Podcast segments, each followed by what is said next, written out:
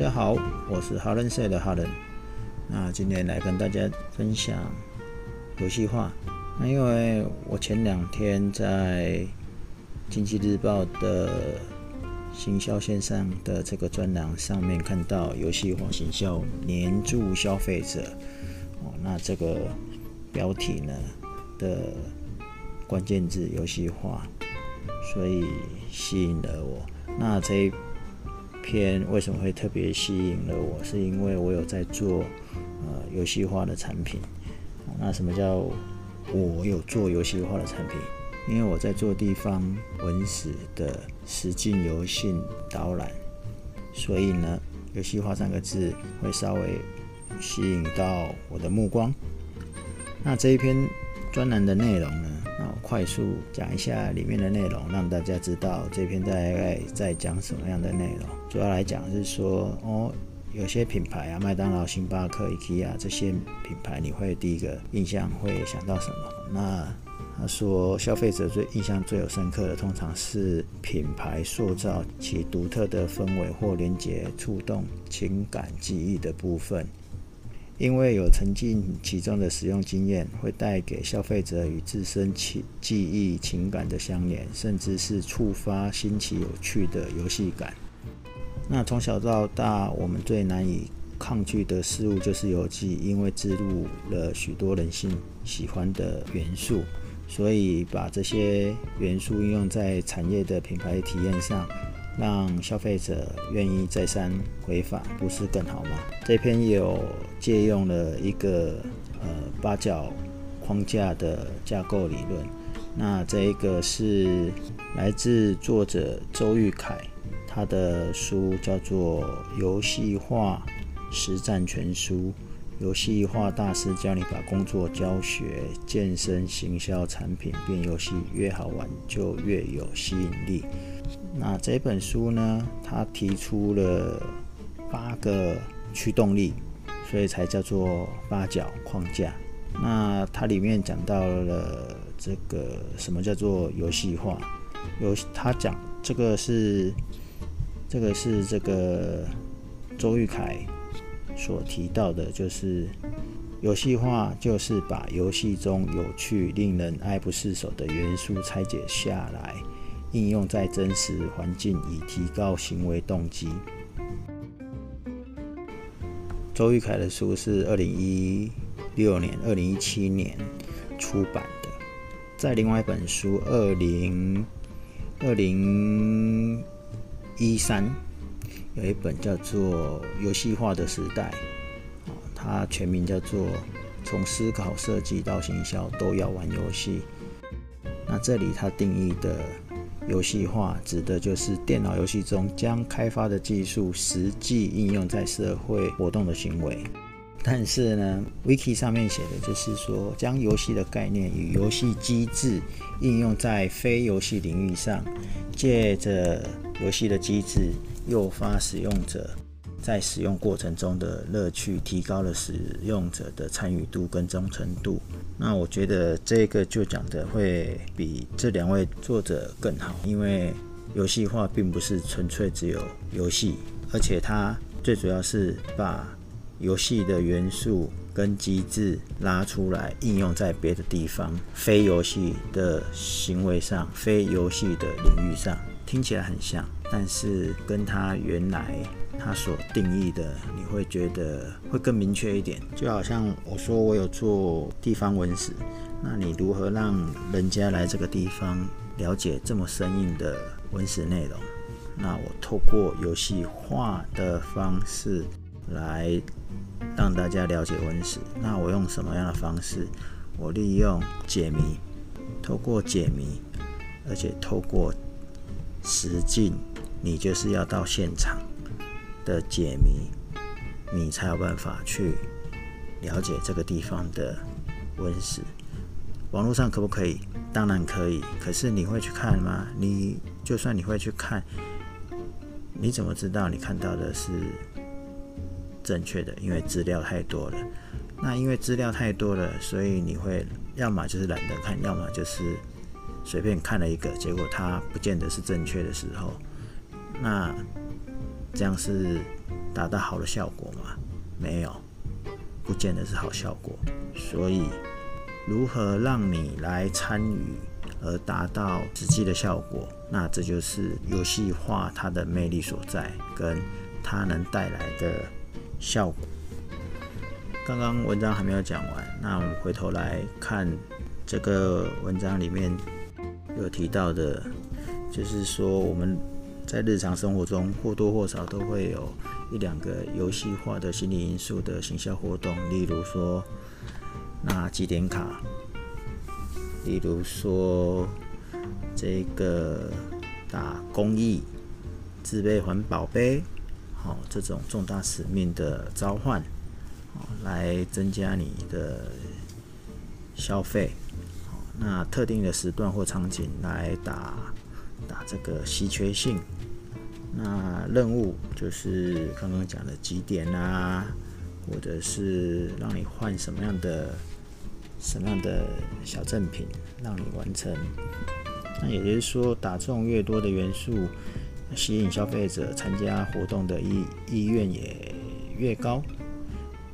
那消费者心中的留下的印象就会更深，所以呢，简单的来讲，就是你要掌握品牌的调性，锁定适合的情感连接，所以你可以在议题中推出各种游戏化活动来传递这个品牌的理念，不用花大钱，你即使用成本比较低的资本工具，一样能在这竞争过程中。传达出强烈的品牌意识，然后透过游戏化达到事事半功倍嘛。这样是这样讲，但是我们刚刚有讲到，就是这两本书的作者，第一本就是刚刚讲的周玉凯的游戏化实战全书，讲了用八个角度框架来看，这是二零一七年出版的书。另外一本叫做游戏化的时代，那这里是二零一三年出的书。他们的定义就是将开发技术实际应用在社会活动，或者是你把你游戏中有趣、一直想要玩的元素拉出来到真实世界。但实际上呢，在二零一四年，他们也提出了游戏化是有十个元素的。二零一五年，CBON 提出了八个元素，所以我可以说。这个元素其实多寡并不是重点，重点是你要元素，你要有机制以外，你如何成功导入的关键因素，反而是更重要的课题。成功的游戏化，它的设计跟导入呢，它的关键是在于什么？选择适合情境，就是。选择适合情境的游戏元素，跟设计融入情境的游戏化机制，再加上成功的游戏化设计跟导入呢，关键在于选择适合情境的游戏元素，跟设计融入情境的游戏化机制。当然，这一定要透过不断的尝试跟调整。才有办法逐渐找到适合情境的关键因素跟行为，所以并不是只有单纯的游戏化、单纯的掌握了元素就可以了，或是单纯找到你认为的呃游戏机制。例如说，也就是说呢，相较于游戏元素跟机制呢。游戏的设计方法的影响程度是更大的，而且更需要去关注或者是学习的。那为什么会说这个这件事就是设计方法是更为重要？相对游戏元素跟机制是没有那么重要。我举一个简单的来讲，游戏的元素呢，不管是八个或十个，其实最常听到的。或者是你只要有稍微在打电动的、玩游戏的，大概有这几个元素一定是跑不掉的。例如说，有得分、有分数的得分、奖章、排行榜、等级，还有什么状态或进度，然后呢，奖励，或是得到什么宝物，这几个是比较明显的。那比较不明显是什么？打电动可能你就会觉得比较明显啊。如你说我没有在打电动，你不觉你不觉得明显？好好，我们再来套用实例来讲的话，你想想看啊，你有没有老板？如果你有老板，那你就会很明确的知道你有上下之分。那你上下之分就是什么？阶级之分。好，那你打电动的人，他就有徽章，有徽章就是什么？划分玩家等级的一个辨别方式。那为什么会透过徽章？因为有几个目的。第一个，你要知道，因为有徽章，所以你会知道你达到什么目标了，或者是准备往下一个目标前进的一个竞争动动力嘛。好，那你有收到徽章，那别人有没有徽章？你也会想要知道，所以你会有什么？排行榜，因为有排行榜，你就可以掌握自己的进度跟别人的进度，你才能跟人家比较。所以你你不觉得这个就是公司吗？你有同事，你同事领多少薪水？你同事的福利是什么？例如说，有一个是要打卡上下班，一个不要，或者是一个是。上午才来上，一定要上午早上准时九点来上班，一个下午来上班，你的等级就被划分了，你跟你的老板的等级就划分了，不是吗？你每个月的付出贡献，是不是要具体化成为数据？例如说，我的工时是多久，有没有加班，别人加班加多久，是不是？这就是一个得分分数，一个数据化。所以刚刚不不论是十个元素、八个元素，最常用的就是什么得分排行榜跟徽章，只是它化于无形，不见得想起来。所以呢，最重要是刚刚我讲了如何设计一款好的游戏，它的设计方法的影响度是更大的。那刚刚有讲到说，两个作者，两本书的两个作者。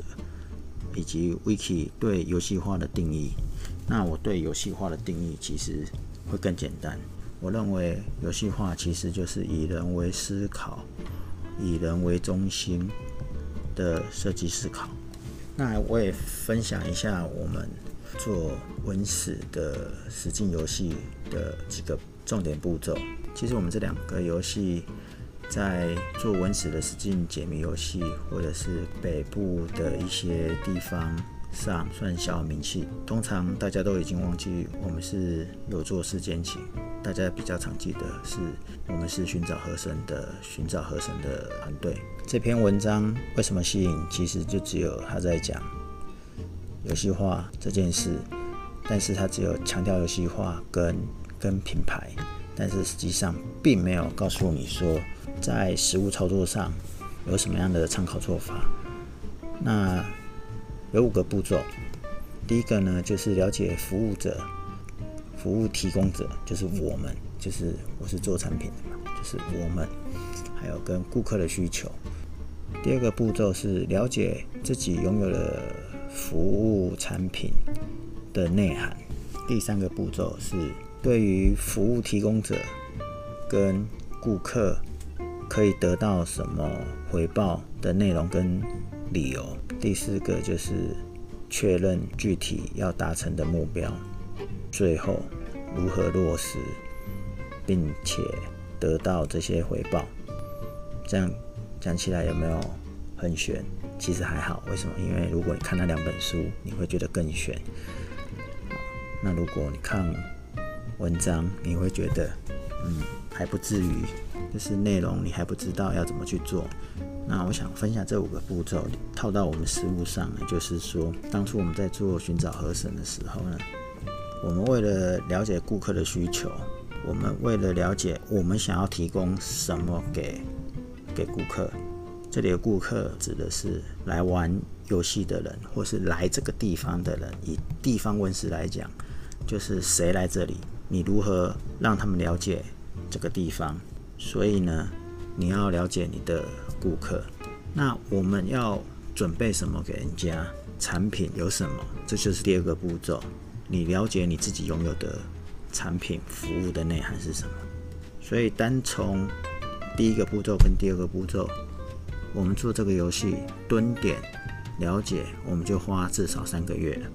后面设计再花三个月，所以前前后后就抓了，就做了半年，我们才能推出。跟其他人只是没有蹲点，快速了解一下，然后就在做产品，是有很大落差的。第三点就跟你设计的内容有关，你提供的服务，提供了什么东西，跟顾客、消费者拿到以后，他可以得到的东西有没有什么理由？因为什么而得到什么？然后最后是什么？有没有具体得到的方式？